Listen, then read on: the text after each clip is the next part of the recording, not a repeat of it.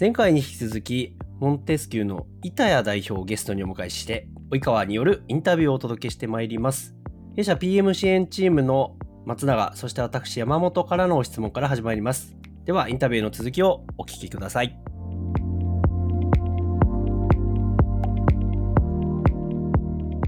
改めて、モンテスキューさんのプロダクトが、まあ、リーガルテックという中でも、どんな特徴があるプロダクトなのかというところを、ちょっと一旦ご説明いただいてもいいですか？はい。えっと、我々モンテスキューのプロダクトはですね、契約の生まれてから死ぬまでを全てモンテスキューの中で完結させるっていうプロダクトになっています。まあ、つまり、事業部さんが最初から契約を作り上げますと。で、場合によっては法務部さんと相談しますと。そして、あの場合によっては相手とあのゴニョゴニョ交渉をしますと。そしてそれがあの締結をされて、さらにはその後、管理されて、まあ、さらにはその交渉戦略がアルゴリズムによって分析されるわけなんですけども、この事業部さんによる契約の作成、交渉、法務部さんによる審査、締結後の管理、これがすべてワンストップでモンテスキューの中で完結するという、まあ、こういうですね、あの、プロダクト、コントラクトライフサイクルマネジメントと言ったりするんですが、あを提供しております。あの、もう少しお伺いしたいんですが、あの、まずプレイヤーが誰なのかって言ったときに、私の理解だと、まず相手さんのの企業がいて、えっ、ー、と、自社の事業部がいて、法務部さんがいてってことになると思うんですが、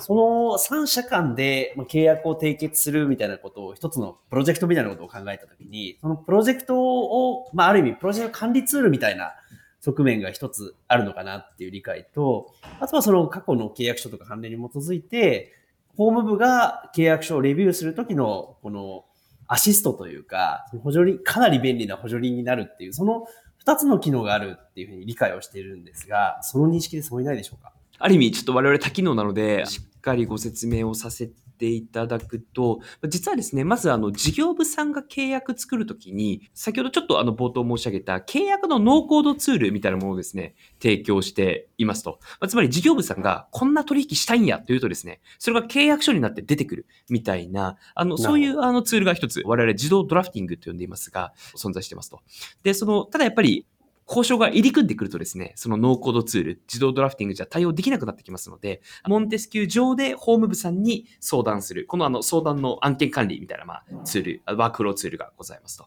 で、ワークフローツールの中で、法務部さんはですね、最も近い過去事案のデータの提案を受けることができるようになっています。ここまさに実はアルゴリズムなんですけども、あ、この契約って昔のあの契約と似てるよね、だとか、うん、この事例と似てるよね、みたいなところをアルゴリズムで判定して、あ、この契約書の過去の近い事例なんですけど、どうでしょうか？みたいな、まあ、なんて言うんですかね？契約書のネットフリックスじゃないですけど、まあ、この契約を見てる人はこれ、みたいな、まあ、この動画を見た人はこの動画もおすすめみたいなですね。まあ、そういうあの過去のノウハウをあの提案することによって、審査の速度とクオリティを高めるということをしていますと。で、まあ、さらに契約締結後にですね、モンテスキューにアップロードすると、契約のその内容がですね、抽出されて自動的にま管理されてくれる。例えば、期限がいつまでですよ、だとか、このタイミングで締結されてこういう内容ですよ、だとか、まあ、そういうところが勝手にこう、リストになってくれて、管理されてくれるみたいな、そんなあのイメージでございます。はい、ありがとうございます。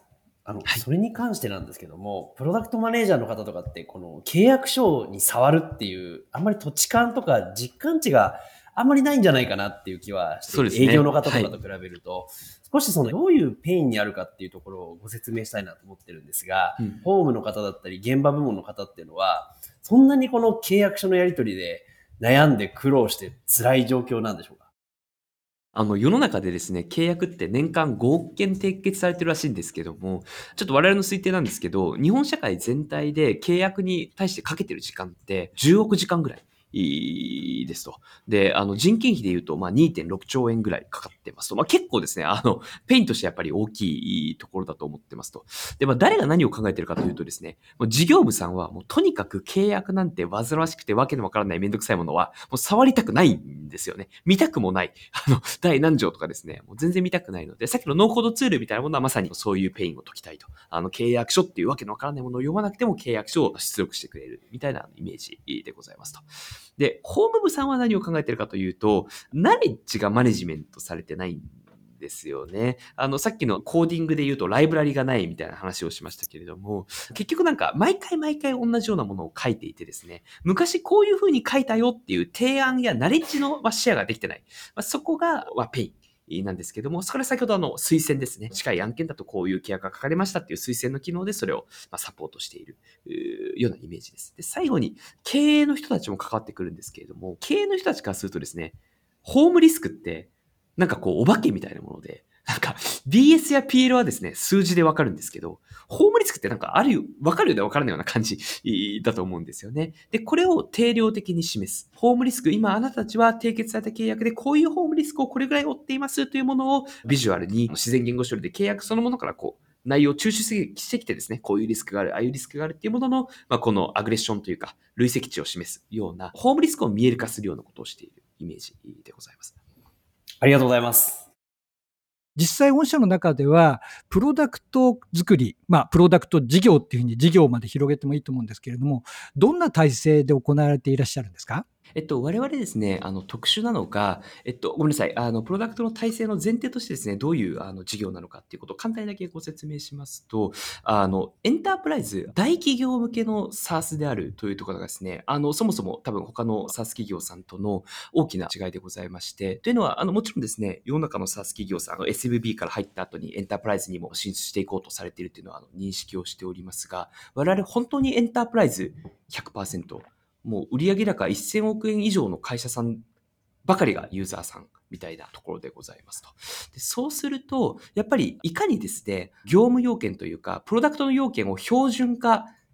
させるかというところが一番重要で難しいところになってきますと。やっぱりエンタープライズ向けなんですけど、受託ビジネスは一切したくないし、個別カスタマイズも一切したくないので、やはりあの、業務要件を集約してプロダクトに渡すっていうところに特に重きを置いていたりしますと。まあ、なのでですね、えっと、我々の体制として、えっと、まず、あの、プロダクトのこの作り方として、えっと、一人一人のですね、企業にコンサルタントがみっちりついて、そのコンサルタントが業務要件をお客さんから吸い上げてきて、そこに CS の中に入ってるですね、プロダクトデリバリーと呼ばれているチームが、そのお客さんの要件を標準化した上で PDM に渡しますと。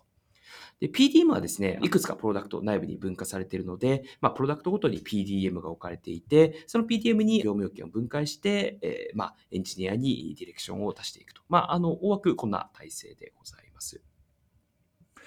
お話を聞くと、やはりその、いわゆる業務ドメインの理解が非常に必要になることもあり、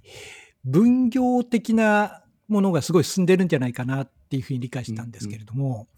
例えば、先ほどの非常に高い社会的な意義もあるミッションの理解や、いわゆるこういったリーガル面のところでの、まあ、先ほどリテラシーって言い方を私はしましたけれども、そういった理解というのは、今関わっていらっしゃるステークホルダーの方々は、どこまで一定持たれていて、どっから先はそれぞれ専門に特化した形で分業で進めていらっしゃるのかっていうのを、どんな感じなんですか？メンバーのまあ95%ぐらいは、契約ってまあひょっとしたら見たことあるかもしれないですけど、まあ六方全書なんてまあまさか開いたことないし、まあ契約なんて難しそうでよくわからない。まあだけどなんか良さそうなプロダクトから入ってみようみたいなですね。そういうあの方ばっかりで、ございます。で、他方で、あの、及川さんご指摘の通りですね、ドメインエキスパートを社内で持つというのは、あの、非常に重要でございまして、社内に、あの、僕を含め弁護士が、あ3人ですかね。で、リーガルチームが、あ7、8人、えっと、全メンバーのうち、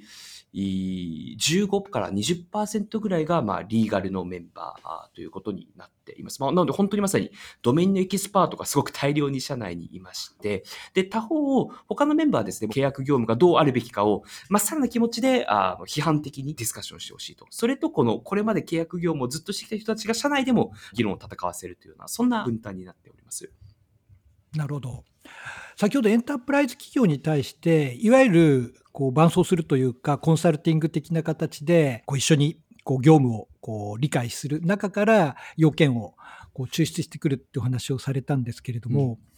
こういったアプローチっていうのは、いわゆる業務アプリケーションに関して非常にリーズナブルなやり方だなというふうに私も思う一方、よく言われるように、プロダクトの顧客は、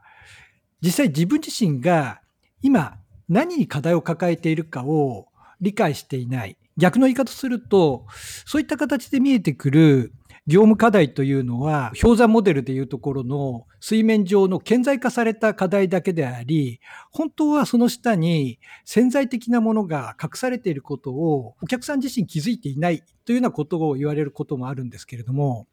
今、御社が関わっているこういった契約面のところの業務においては、そういったところはないのか、もしあるとしたら、どのような形でそういった潜在的な課題の抽出をされていらっしゃるのかっていうところに大変興味があるんですけれども。えっと、まず我々ですね、まさにあの今のあのお話非常に重要なところで、特にエンタープライズだとお客さんの声というか、お客さんの気持ちも強いので、我々が、我々の仮説を持って挑まないと、あの、すぐにですね、お客さんの声に飲み込まれてあのしまうと思ってますと。で、そこでまさにあの僕自身が弁護士であったりだとか、先ほどのドメインエキスパートが社内に15から20%いますっていう話があの出てくるわけなんですけども、まず我々が自分たちの経験上、最適な契約業務というのは日本全体でこのように標準化できるはずだし、するべきなんだという、我々まベストプラクティスと呼んでいますけれども、契約業務のベストプラクティスの仮説を、まずバチンとこう、あの、まあ、資料のような形で、あの、スライドにしておきますと。で、それに対して、あの、コメント、フィードバックをもらった上で、で、あの、まさにですね、そのコメントやフィードバックが本質的にはどういう課題なのか、あそしてまあ、その課題が、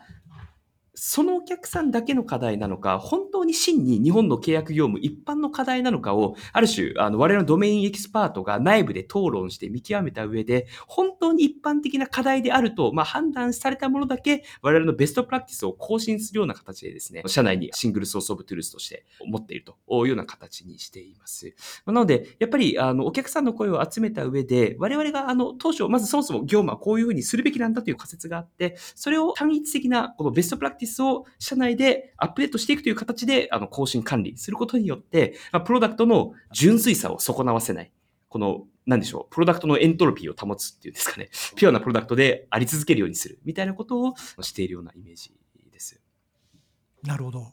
やはり仮説をしっかり持ち、その検証をするという形で、お客様の方の、まあ、潜在的な課題を抽出していくってやり方を取られているというふうに理解しました。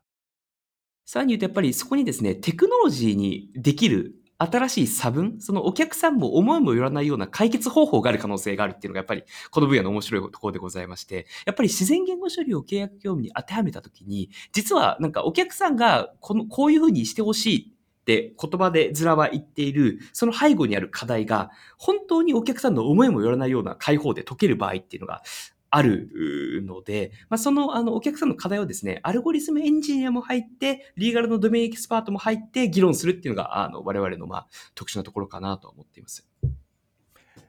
となると、今の話、ちょっとだけ深掘りしたくなったんですけれども、はい、アルゴリズムで解けなかった場合はどうされるんですか？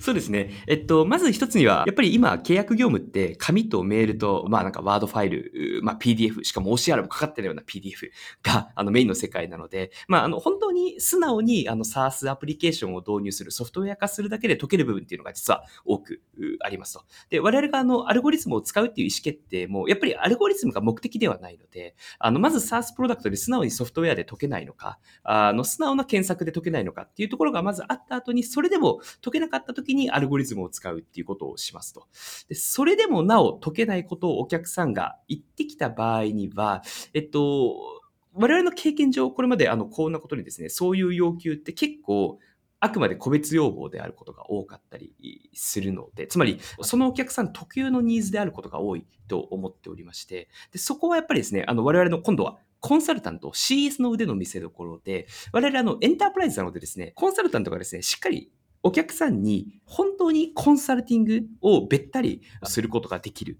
それだけの余力があのあるっていうのがちょっと我々のですね、あの、